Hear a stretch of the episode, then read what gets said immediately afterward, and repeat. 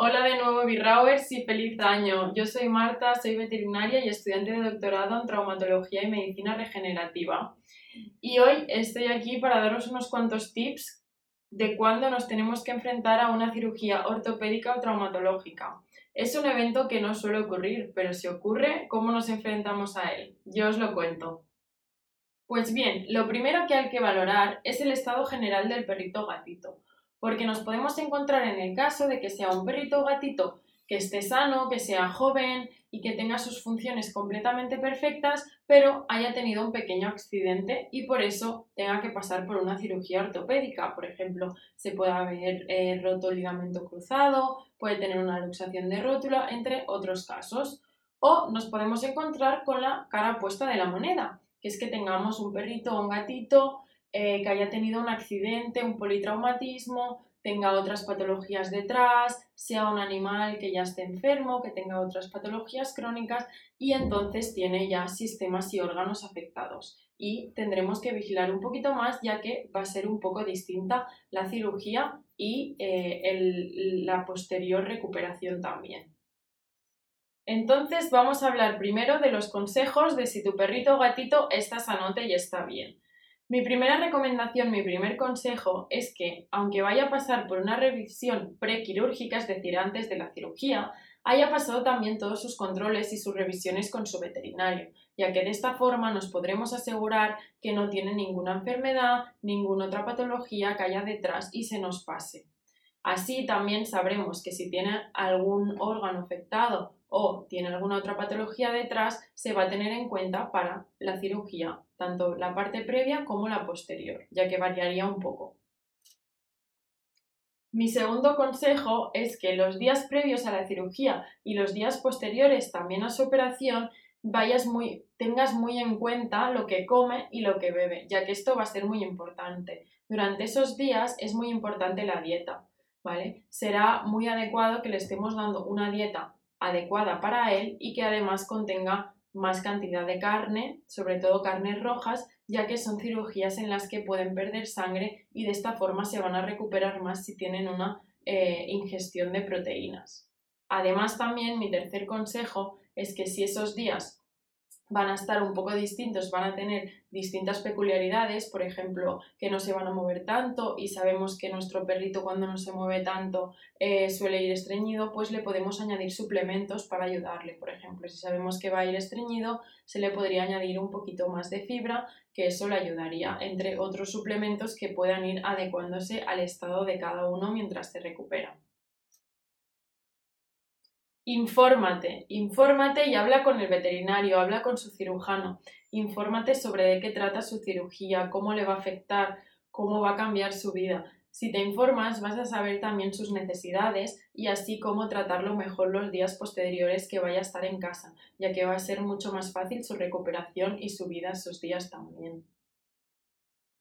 Si esos días sabes que va a tomar antibióticos, tenlo en cuenta, ya que se puede ver afectada su microbiota. Durante esos días se les puede ofrecer probióticos que van a ayudar a que su microbiota, si se ve afectada, se recupere lo antes posible. La microbiota es una parte muy importante del sistema inmunitario, así que va a ser muy importante que durante esos días esté en sus máximas capacidades también.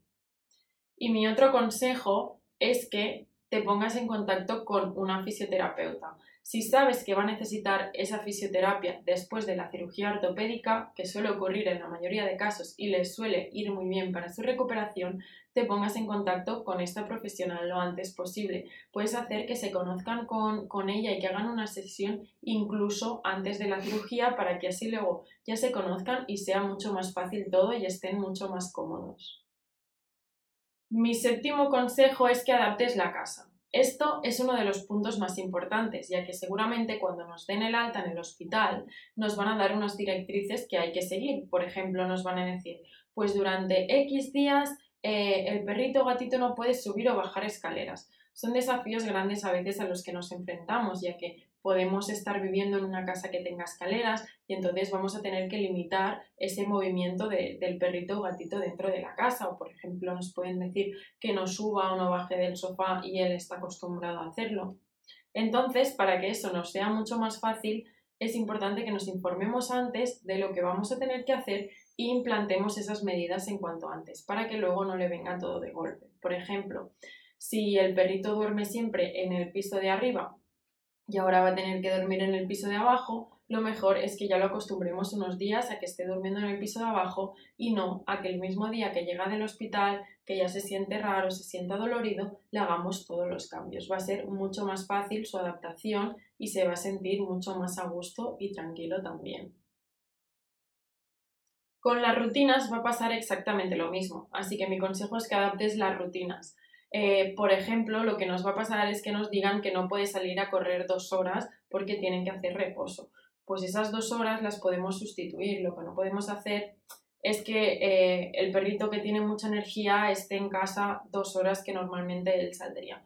Pero lo que podemos hacer es que salga un poquito, vaya andando y luego al volver a casa hagamos todo el tiempo que aún nos falta de juegos, de estimulación, para que se canse, aunque no sea físicamente, sí que sea mentalmente y ya no se sienta tan nervioso o tan ansioso de pasar muchas horas en casa o de hacer muchas horas de reposo.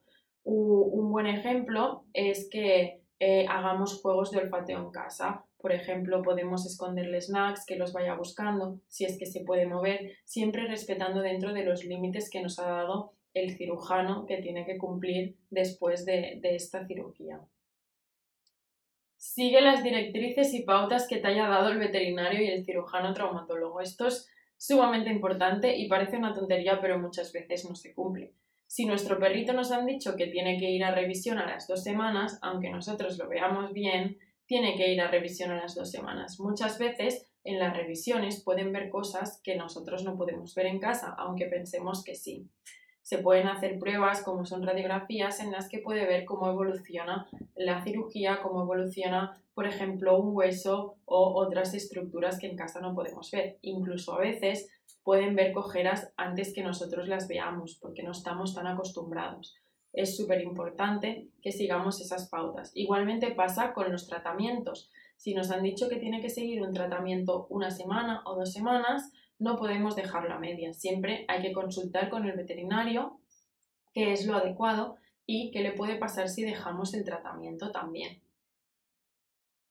También muchas veces después de una cirugía ortopédica o traumatológica, el perrito gatito va a tener que llevar un vendaje. Este vendaje lo tenemos que ir vigilando y si por ejemplo se le cae, se le deshace o le pasa otra cosa que nosotros no sabemos muy bien, lo mejor es acudir al veterinario o bien llamarlo, comentarle lo que le ha pasado al vendaje y si hace falta ir a que lo vuelvan a hacer. No tenemos que ser vagos en eso porque muchas veces eh, se dice, mira, pues le ha caído el vendaje ya va andando bien. No, a veces lo necesitan llevar más tiempo y si se lo quitamos antes de tiempo, esto podría traer una mala recuperación que luego se complique.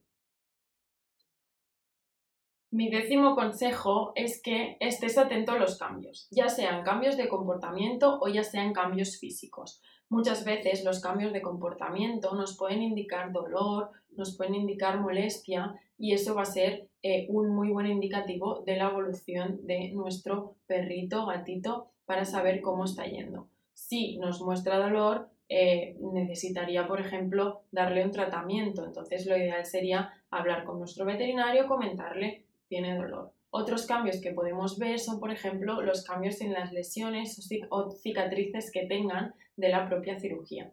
Si vemos algún cambio que no corresponde a lo que el veterinario nos ha dicho, lo ideal también sería anticiparnos a ello y informar al veterinario que le eche un vistazo, porque a veces si nosotros pasamos de esos cambios se podría llegar a complicar. Si te han dicho que revises la herida, cada X tiempo no te saltes ni una sola vez, ya que cambios en la herida de la, cicatriz de la cirugía nos podrían indicar complicaciones o bien nos podrían indicar que todo está yendo fenomenal. Y mi último consejo, y no menos importante, es que lo mimes y pases mucho tiempo con él. Cuando estamos en un periodo de recuperación, sobre todo en recuperaciones después de cirugías que pueden ser dolorosas o incluso pueden ser incapacitantes físicamente es muy importante y todos queremos sentirnos arropados, sentirnos queridos, sentirnos mimados y no estar solos. Y tu peludo no es menos. Tu peludo también va a querer pasar tiempo contigo y además pasar tiempo con él va a ayudar a que te des cuenta de cambios sutiles, como por ejemplo, como os comentaba antes, que pueden tener dolor, pueden notar más cojera, puede complicarse o puede ser que se esté sintiendo bien. Cuando estamos con ellos nos vamos a poder dar cuenta de todo esto y nos vamos a poder anticipar a sus necesidades también. Y bueno, en caso de que el perrito o gatito si esté en un estado más crítico, probablemente vaya a pasar gran parte de este postoperatorio en casa. Entonces, como no nos podremos ni anticipar a la cirugía probablemente, ni hacer este postoperatorio, va a estar en un hospital, en una clínica y igualmente va a agradecer nuestras visitas, ya que se van a sentir mucho más arropados y bien. Es muy importante que lo vayas a ver cuando puedas y le muestres también tu cariño. Y cuando ya le den el alta y pueda estar en casa, los cuidados van a ser los mismos que os he comentado ahora, pero extremando precauciones y estando mucho más alerta de cualquier cambio que pudiera surgir. Espero que os hayan servido estos tips y consejos por si nunca os tenéis que enfrentar a una cirugía ortopédica en vuestra casa. Nos vemos en el siguiente vídeo, Birrawers.